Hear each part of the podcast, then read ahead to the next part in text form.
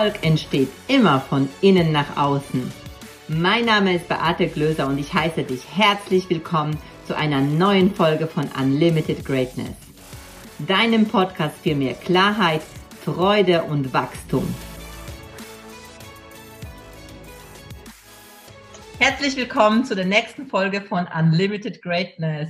Schön, dass du wieder eingeschaltet hast. Schön, dass du wieder dabei bist. Und heute bin ich nicht alleine. Ich habe einen tollen Gast bei mir sitzen. Und es ist besonders deswegen toll, weil er nicht nur ein Kollege ist, sondern er ist inzwischen auch ein guter Freund von mir. Und deshalb freue ich mich so, so sehr, lieber Fabian, dass du die Zeit genommen hast und hier bei mir bist. Hallo Beate, ich freue mich auch mega dabei sein zu dürfen. Sehr schön. Und ähm, wie ich schon sagte, der Fabian ist inzwischen nicht nur ein Kollege, also er ist ähm, Speaker, er ist Keynote-Speaker, er ist Autor, er hat ein ganz, ganz tolles Buch geschrieben, für die, die das sehen, äh, wie Unternehmen Menschen entfalten können. Er ist Unternehmensberater und er hat ein eigenes Unternehmen gegründet, und zwar die Digital, ich muss es richtig sagen. Jetzt hab, ich habe die ganze Zeit gesagt, ich muss es richtig sagen und natürlich sage ich das jetzt falsch. Also Digital Native Experience GmbH. Richtig. Yes. Genau. Das ist richtig. Und seit ähm, und ich weiß noch, ich war in den ganz Anfängen dabei, als er das gegründet hat und es wächst und es wächst und es wird immer größer und es entwickelt sich so wundervoll. Und ich kann nur sagen, der Fabian ist ein Umsetzer durch und durch, flexibel ohne Ende und er agiert auf Dinge, die einfach kommen und daraus wird einfach irgendwie Gold. Und zwar immer. Und äh, deswegen herzlich willkommen, lieber Fabian. Nochmal. Hallo Beate. Ah, ich freue mich, da sein zu dürfen. Und wenn du willst, starte ich mit einer ganz einfachen Geschichte zu dem Buch, ähm, die sich auch mit dem Thema Umsetzung beschäftigt. Weil eine Frage, die häufig ja in unserem Business ist, oder wenn du in diesem in der Beratung bist, im Coaching bist, wenn du ähm, auch im Speaking unterwegs bist, dann heißt es, du solltest ein Buch haben, du musst ein Buch haben. Und dann ist die große Frage, wie schreibe ich ein Buch? Und ich höre auch immer wieder von den Leuten, die sagen, ey, ich habe jetzt irgendwie drei Jahre gebraucht, um ein Buch zu schreiben. Und dann siehst du, das ist so ein 150 Seiten Ding, wo gar nicht so viel drin steht. Und es ist so eine riesige Hürde umzusetzen, also einfach zu machen. Und ähm, ich habe hier direkt neben mir mein äh, Flipchart stehen. Das äh, kann man natürlich jetzt nicht sehen, ich will auch nicht anzuwerfen. Aber als wir ähm, gegründet haben, Kevin, mein bester Kumpel und ich, kam auch dieser Gedanke, wir sollten ein Buch haben. Und dann ist die Frage gewesen, was ist eigentlich ein Buch? Und dann habe ich mal gegoogelt und habe überlegt, wie viele Seiten hat so ein Buch? Was musst du da so ungefähr reinschreiben und was bedeutet das? Und die genormte Seitenzahl ähm, für ein Buch sind 1800 Zeichen inklusive Leerzeichen ähm, pro Seite. Also 1800 Zeichen mit Leerzeichen ist eine Buchseite. Und dann wussten wir, naja, wenn wir halt 200 Seiten haben wollen, dann sind es halt so 360.000 von diesen Zeichen inklusive Leerzeichen. Wie viele Worte sind es ungefähr? Und dann haben wir so aus dem Bauch gesagt, naja, 35.000 Worte hast du halt ein Buch geschrieben. Und dann haben wir gesagt, wann wollen wir das Buch haben? Bevor ich bei Gedankentanken auf die Bühne gehe, das war zu dem Zeitpunkt für August geplant, wir waren im Januar, und dann haben wir gesagt, naja, dann brauche ich ja Pufferzeit, weil es muss ja gedruckt werden, es muss ein Layout bekommen, dann muss dieser ganze Kram passieren und dann war irgendwie klar, wenn ich das Buch so innerhalb der nächsten drei Monate schreibe im Rohtext, dann sollte das alles klar gehen. Und schon wusste ich, wenn ich jetzt in den nächsten ähm, 90 Tagen 35.000 Worte schreibe, dann habe ich ein Buch geschrieben. Und das ist einfach, das sind 300 Ta äh, Worte pro Tag. Und auf einmal ist es kein, ich muss ein riesiges Buch schreiben, sondern es ist, ich muss 300 Worte pro Tag schreiben. Und das umzusetzen, ist das schon wieder gar nicht mehr so schwer. Also das ist der erste Trick, halt den Elefanten mal klein machen und überlegen, was sind so die Baby-Steps, die ich gehen kann. Und tatsächlich, ähm, inhaltlich war es dann irgendwie einfach, weil ich habe mein Leben aufgeschrieben, die ganzen Geschichten, die ich kenne, in einer sinnvollen Reihenfolge, die dazu führt, geführt haben, dass ich heute äh, mich mit Unternehmen oder in Unternehmen mit dem beschäftige, was ich tue. Und genau dieser Frage, wie baust du ein Umfeld so auf, dass Leute da einfach gerne arbeiten, dass es unternehmerisch funktioniert, dass da am Ende halt Geld rauskommt, was ja dann wiederum die Energie ist, um den ganzen äh, Karren, also das Unternehmen zu bewegen.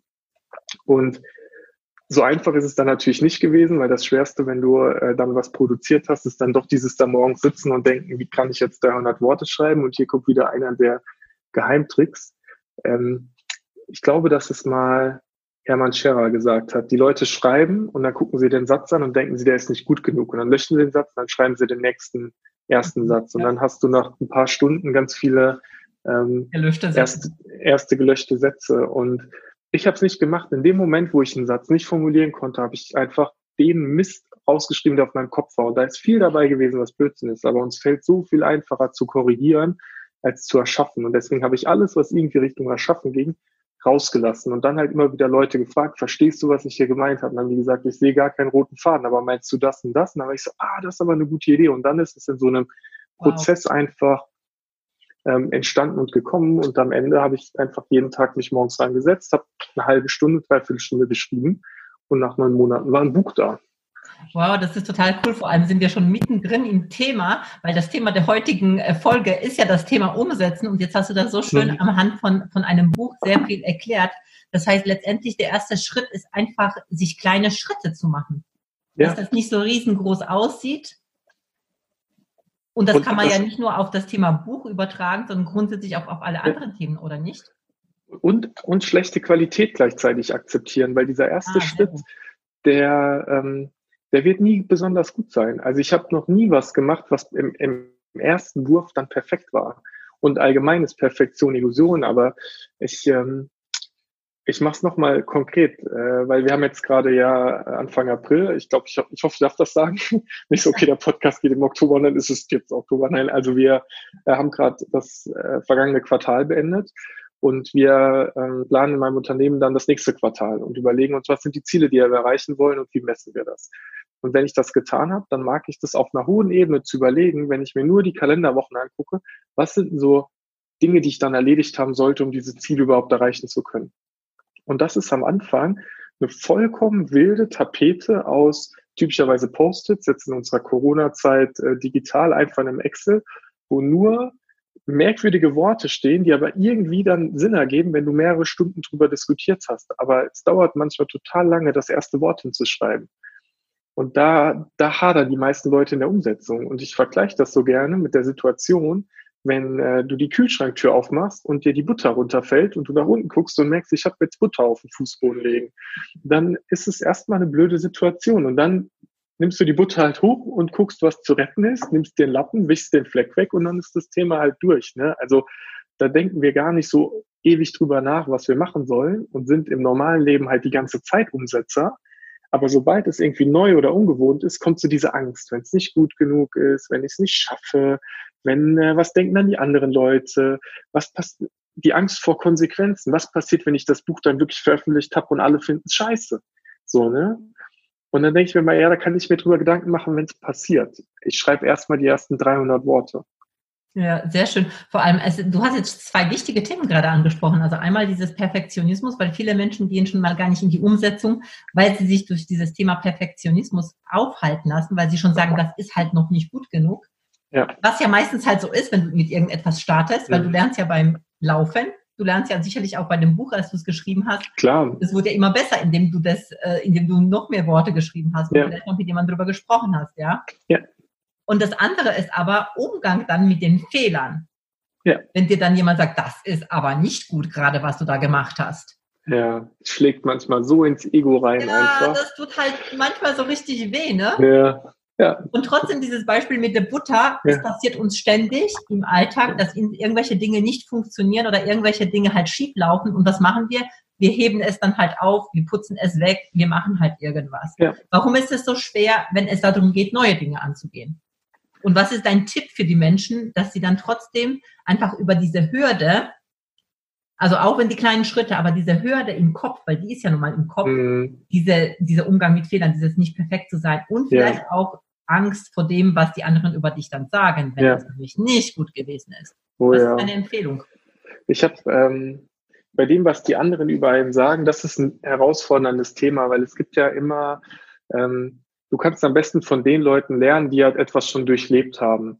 Aber ab einem gewissen Punkt ähm, unterscheiden sich ja die Level.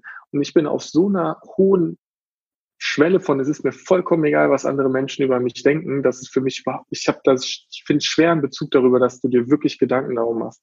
Das liegt aber daran, dass ich das, ich glaube tatsächlich, ist mir letztes Mal bewusst geworden, teile ich zum ersten Mal auch in der Öffentlichkeit, dass das was ähm, wie immer mit meiner Mutter zu tun hat, die damals, ähm, wenn ich was halt falsch gemacht habe oder was blöd war, konsequenterweise gesagt hat, du hast jetzt Fernsehverbot, du darfst nicht Playstation spielen, mir irgendwelche Verbote gegeben hat.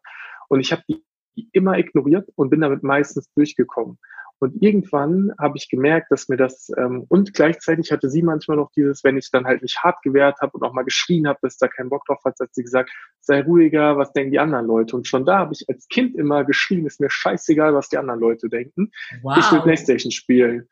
Ist mir jetzt erst bewusst geworden vor ein paar Jahren. Das heißt, ich muss der Inkonsequenz meiner Mutter danken, dass ich heute so diese Attitüde habe, dass mir das von anderen Leuten egal ist. Also sie hat was richtig gemacht obwohl Mega. sie in der Zeit mit mir da einen sehr schweren Menschen an der Seite hatte. Also danke Aber dafür. Das ist, schon, ja. das ist schon wieder so ein, so eine, das möchte ich an dieser Stelle jetzt nochmal äh, ähm, einfügen. Das ist halt auch wieder mal so ein, so ein schönes Beispiel dafür, dass alles, was wir erlebt haben, egal wie scheiße es zu damaligen Zeiten gewesen ist, ja. ein, so viel damit zu tun hat, wie du heute bist und dann auch wie viel Positives oh, ja. daraus ziehen kannst.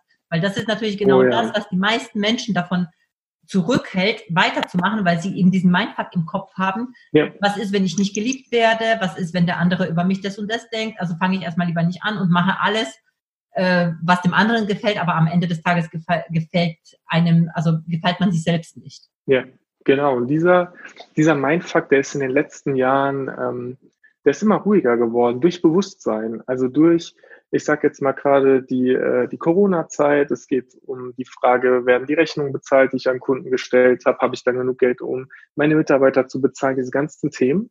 Und äh, Eckart Tolle sagt ja immer so schön, hast du jetzt gerade ein Problem? Ne? Ja, und ich habe jetzt ich, total, ich hätte ein Problem, wenn jetzt kein Kunde mehr bezahlt die nächsten sechs Wochen. Ich habe aber jetzt gerade kein Problem, weil noch gehe ich davon aus, dass alle bezahlen. Wüsste ich, was ich tun würde, wenn die Situation kommt? Ja, wüsste ich. Ich habe es einmal durchdacht und damit ist es okay. Und wenn der Gedanke kommt, lass ihn einfach wieder gehen. Ich steigere mich sehr selten in Dinge wirklich rein und durchdenke es immer und immer und immer und immer wieder, weil dafür auch zu viel passiert und meine Aufmerksamkeit praktisch braucht. Also ich habe ich habe keine Langeweile mehr, sage ich mal. Ich weiß schon die Dinge, die ich gerne tun möchte. Und die Frage war, wie gehst du halt damit um? Ich wie kommst du in die Umsetzung rein im, im Kontext des Perf Perf Perfektionismus? Es gibt einen tollen englischen Leitsatz und der heißt ähm, Good enough for now, safe enough to try. Es ist gut genug für jetzt und es ist sicher genug, um es auszuprobieren. Und mhm. wenn ich, wenn du mal in einem Kontext von einem Fahrschüler zum Beispiel unterwegs bist, dann weißt du ja, wenn der das erste Mal sich ins Auto reinsetzt, dann wird er wahrscheinlich hundertmal abwürgen und ist irgendwie unsicher. Deswegen gehst du bei der ersten Fahrt auch nicht auf die Autobahn. Aber wenn du mal zehn Dinger gefahren bist, dann denkst du, okay, es ist irgendwie, es ist gut genug und es ist sicher genug, um mal auf die Autobahn zu fahren. Und dann lernst du, dann gehst den nächsten Schritt. Und wir sind ja immer in so einem inkrementellen. Also es gibt kein Fertig, es gibt kein, du baust deine Webseite auf und dann ist sie draußen und dann musst du dich der Welt sozusagen offenbaren, weil wenn du da keine Leute durch Werbung draufschickst, sieht's auch gar keiner, das ist eh vollkommen wurscht, äh, wie der Podcast hier, ne? wenn wir uns jetzt halt komplett verhaspeln würden oder am Ende merken, die Folge ist blöd, dann nehmen wir sie halt nicht online. Und wenn wir sie online nehmen und unglaublich viele Leute haten, dann ist es halt auch so. Dann ist doch eher die Frage, was haben wir denn daran so komplett falsch gemacht? Und ich mache mal, ich mache ein Beispiel, was mich tatsächlich diese Woche beschäftigt hat, weil auch ich habe, ich habe logischerweise diesen Mindfuck. Ähm, und das ist das, was uns am meisten davon abhält, umzusetzen und Dinge zu tun. Ähm, mein Video von Gedankentanken ist ja online gegangen und ich habe viel positive Resonanz. Und da gab es einen, der äh, kommentiert hat, wirkt total aufgesetzt, unauthentisch, voll die Scheiße. Und ich lese diesen Kommentar und ich denke mir so, verdammt, ich will ja jeden Kommentar kommentieren, um auch sozusagen Präsenz zu zeigen. So, was soll ich darauf antworten?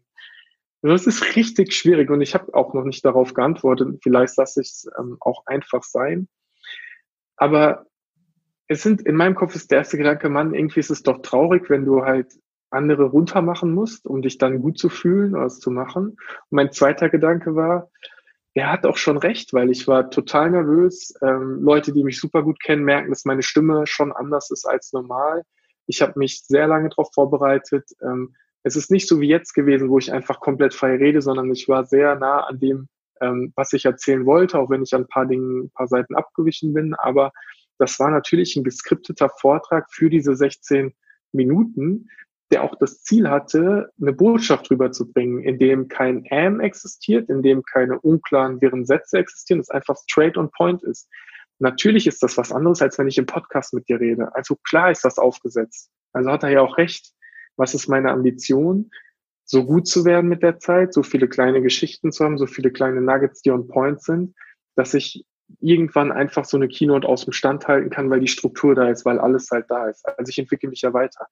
In dem Falle äh, hat er schon, es ist nicht mal ein, es ist nicht mal ein Hate-Kommentar, es ist einfach eine Perspektive auf was, was okay ist und auch da, also ich, warum soll, ich beschäftige mich ja nicht damit, dass das Ding jetzt irgendwie schlecht war oder so, hey, das war ein, ein, ein super geiler Moment einfach. Ja, und das war ein wunderschöner Vortrag. Ich habe ihn auch gesehen. Das war wirklich richtig, richtig geil. Und äh, das Ding ist halt, äh, es ist ja auch nur eine Sichtweise.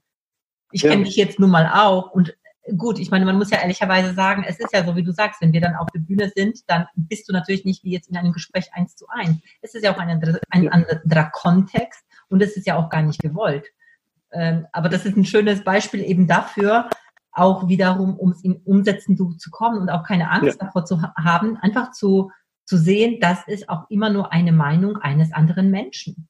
Ja. Und lass doch die Meinung der anderen Menschen die Meinung der anderen Menschen sein, ja? ja. Weil du findest auch manche Leute doof oder manche ja. Dinge, die die anderen tun, ja? Und deswegen, wir müssen nicht alle gleicher gleiche Meinung haben, müssen wir nicht. Und trotzdem tut es halt so weh, wenn jemand nicht sagt, oh, Fabian oder hey, Beate, super toll gemacht, ne? Weil 100 Prozent werden wir nicht erreichen. Ich finde nee. das immer so schön, der Tobias Beck sagt immer, Biene Meier hat Hater.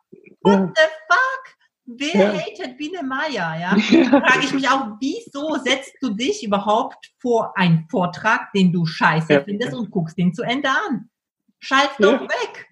Mir wäre meine Zeit zu schade, es zu Ende zu hören und dann zu kommentieren. Ich schalte weg, wenn es mir nicht gefällt. Ne? Ja. Geht mir also, genauso. Und ich glaube, das, das ist dann auch wiederum dieses Mindset. Was habe ich für ein Mindset darüber? Wie denke ich darüber nach, was andere dann sagen?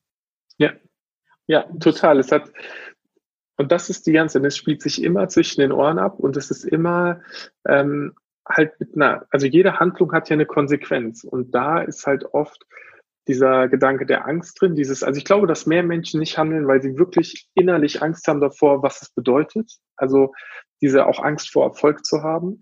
Ich habe ähm, das Gespräch gestern wieder gehabt ähm, mit, Kevin zusammen, wo ich auch gesagt habe, weißt du, wir wissen nicht, was gerade mit der ganzen Corona-Action kommt. Momentan läuft unser Business klasse. Also es ist wirklich, wir sind nicht davon hart gebeutelt, weil wir halt digital unterwegs sind.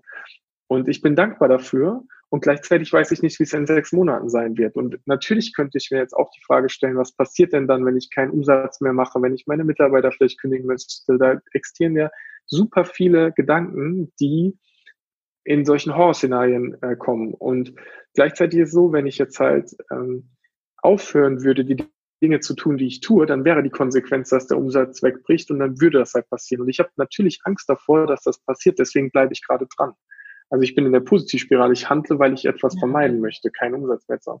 Genauso kann es aber auch sein, das habe ich ähm, auch gesagt, in dem Moment, wo wir jetzt aber extrem viel Umsatz machen, ähm, stellt sich irgendwann der Punkt an, dass dieser mehr Umsatz ja mehr Kunden bedeutet und vielleicht mehr Menschen braucht. Und auf einmal ist mein Unternehmen nicht mehr sechs Leute groß, sondern halt 60 Leute. 60 Leute ist eine ganz andere Challenge. Will ich überhaupt 60 Leute haben? Kann ich mich mit dem Gedanken prinzipiell anfreunden? Ähm, und wo hört's für mich oder wo wird's zu groß? Wo kann ich, wo habe ich so einen Widerstand und merke, hier ist meine erste Grenze?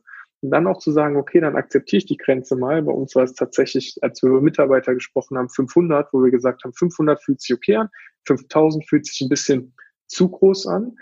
Also sind meine, äh, meine Gedanken erstmal auf diesem, okay, wenn es 500 Leute wären, was würde das in der Konsequenz bedeuten? Also in der Konsequenz bedeutet 500 Leute, ich muss auch so und so viele Millionen Umsatz machen, ich brauche das Ganze an Infrastruktur, an Menschen, also das hat irgendwie, dann ist es für mich ein klares Bild. Und dann wieder die Frage, okay, was ist jetzt der nächste winzige Schritt, den ich mache, um halt dieser Idee nachzugehen? Und den Schritt gehe ich. Und jetzt ein bisschen in meinem Gedanken auf was Bild. Eine Sache, die ich da immer spannend finde, ähm, sind die Impulse, die wir haben, weil die meisten Menschen haben dieses, ich könnte mal machen, ich, ich könnte ja jetzt mal anfangen mit dem Buch zu schreiben. Ich habe gerade ein geiles Video gesehen, das war inspirativ. Ich habe eine Idee, ich gucke erst noch mal eine Folge Grey's Anatomy und dann setze ich mich dran. Okay, ich mache doch erst noch mal kurz Mittagessen und dann setze ich mich dran. Ne? Okay, es ist schon abends, ich bin eigentlich müde. Ach komm, ich mach's später. Ne? Und dann hörst du von diesen verrückten Menschen, die dann immer 18 Stunden am Tag arbeiten und wo du das Gefühl hast, die schlafen nie und bei denen geht's durch die Decke und ich frage mich auch so, was ist eigentlich los mit denen, weil auch ich habe den Impuls, mal Grey's Anatomy gucken zu wollen ähm, oder halt einfach mal ein bisschen rumzuhängen. Und dann ist immer diese kleine Balance halt, ne? weil oft gibt's diesen Impuls von, ich könnte das mal machen und dann, wenn du dem Impuls nachgehst und nach fünf oder zehn Minuten merkst, hey, ich bin drin und ich will es gerade mal, es macht mir Spaß, dann, dann läuft es eh von alleine. Richtig. Aber wenn du nie dem Impuls nachgibst, ne, wenn du halt das erste Mal das Gefühl hast, du musst eine Pause machen, du machst sofort, ähm, hörst halt auf damit und bleibst halt nicht in diesem Impuls, es durchzuziehen, dann setzt du halt auch nicht um. Und da ist es manchmal besser, unserem, unserem Unterbewusstsein zu vertrauen und gar nicht so viel aufs Hirn und die Gedanken zu hören. Das ist total schön, weil es gibt ja in dem Zusammenhang eine Methode, die ich gerade hier anbringen möchte, weil das für die Zuhörer bestimmt auch spannend ist. Es gibt ja mhm. diese Fünf-Sekunden-Methode von Mel mhm.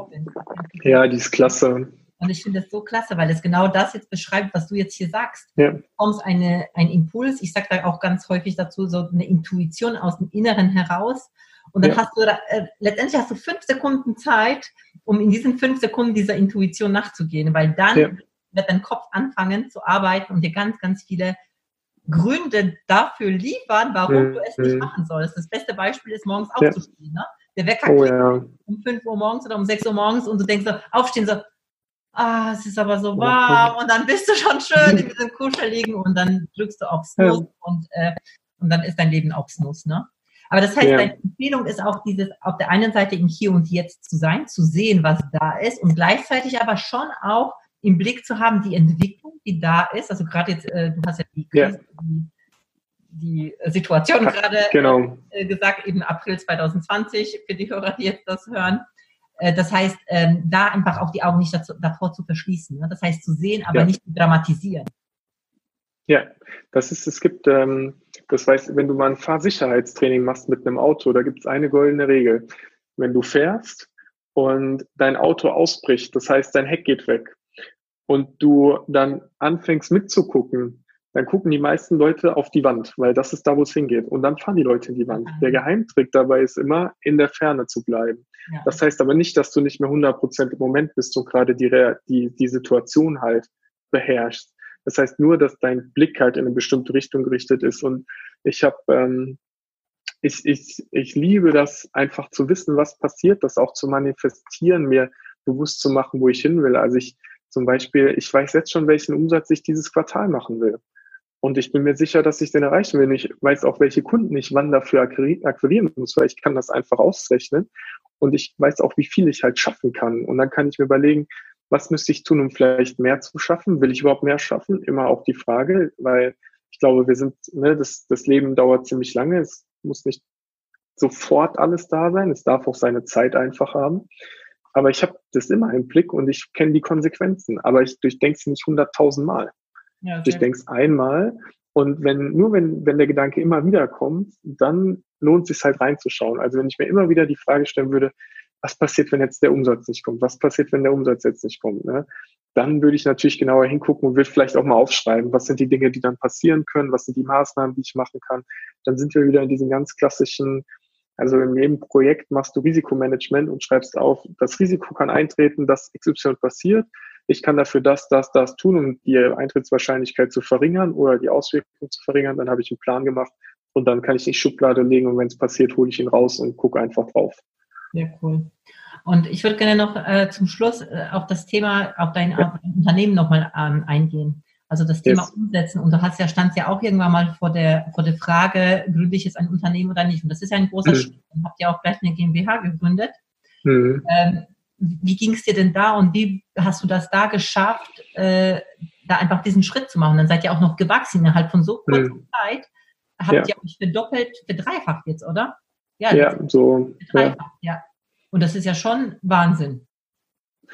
Ähm, ich sage, es gab keine andere Option mehr. Also es war, der, der, die Frage war, es gab kein Zurück mehr. Zu dem, bevor ich gegründet habe, gab es schon kein Zurück mehr aus einem ähm, ganz einfachen Grund.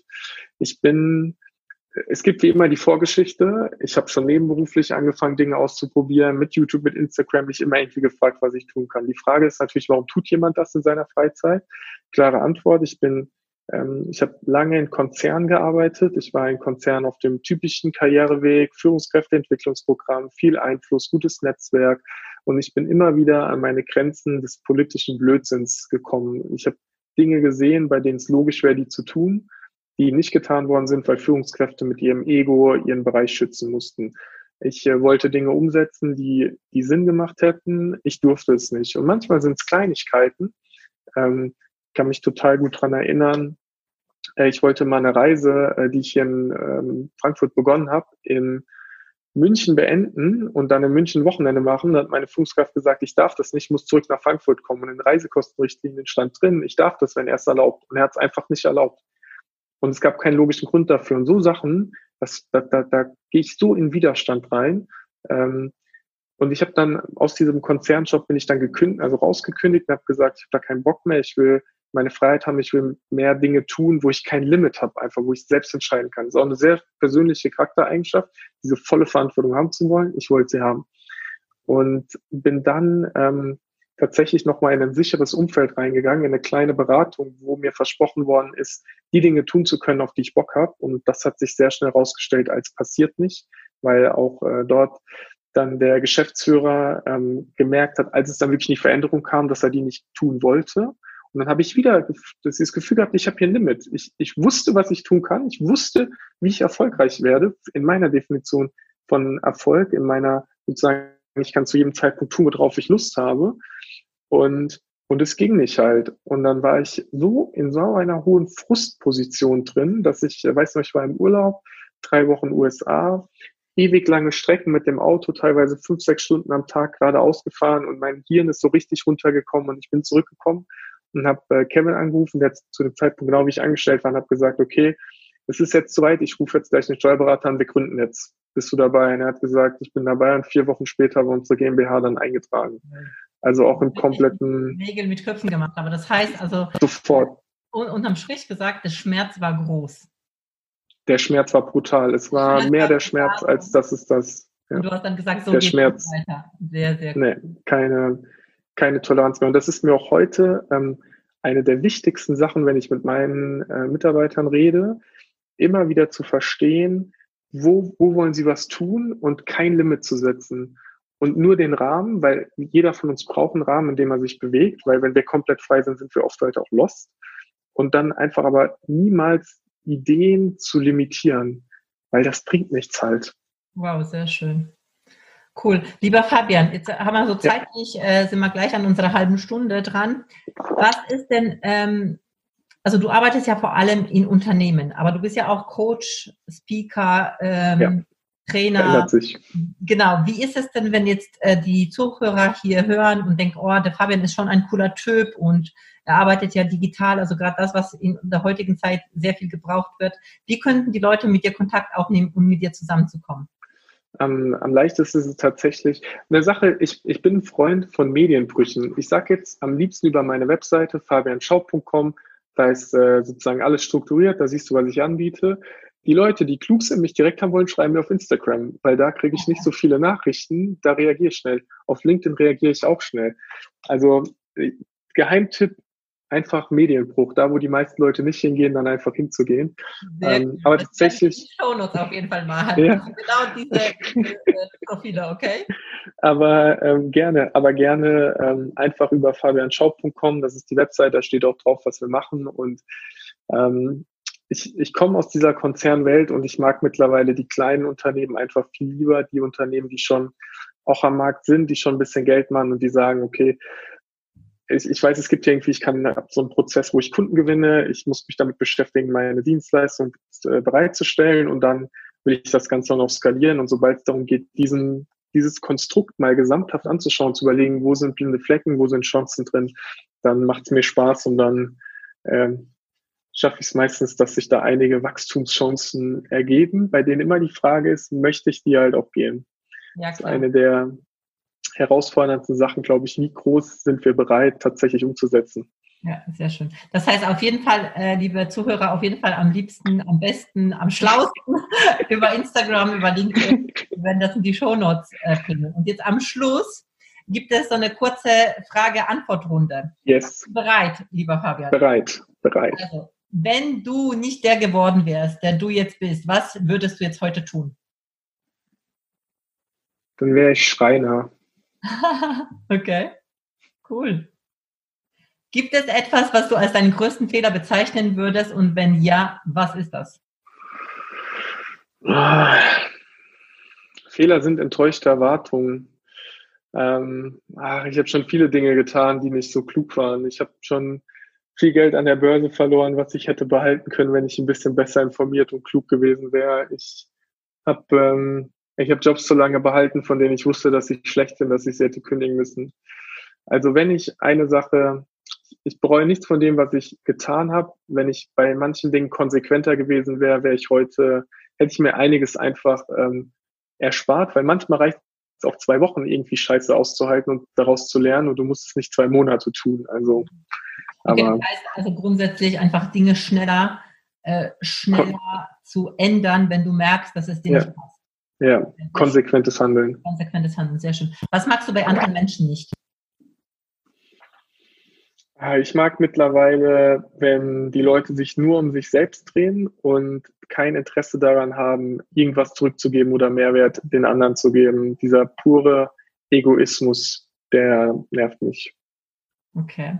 Was ist dein Lebensmotto, wenn du eins hast? Lebensfreude. Oh, schön. Ein tolles Ende, lieber Fabian. Vielen, vielen Dank, dass du da warst. Ein wunderschönes, wundervolles Interview. Hat mir richtig Spaß gemacht. Und, vielen äh, Dank. Ja, und ihr lieben Zuhörer, wenn es euch gefallen hat, hinterlasst gerne eine Bewertung hier bei iTunes. Wenn ihr Fragen habt zu der heutigen Folge, auch an Fabian, gerne, gerne schreiben, gerne auch auf Social Media schreiben. Ich werde das auch weiterleiten und äh, wir sehen uns beim nächsten Mal wieder. Ich freue mich, dass du dabei warst. Alles Liebe, bis dann. Tschüss. Vielen Dank fürs Zuhören. Und wenn dir die Folge gefallen hat, dann lass bitte direkt eine Bewertung für den Podcast hier. Und vielleicht kennst du Menschen, hast Freunde, Kollegen oder Familienangehörige, von denen du weißt, das würde auch ihnen weiterhelfen. Wer muss es noch hören? Empfehle es gerne weiter und lass uns gemeinsam mehr Menschen erreichen und somit das Leben für alle ein Stück leichter und glücklicher machen. Hast du Fragen zum Thema der heutigen Folge?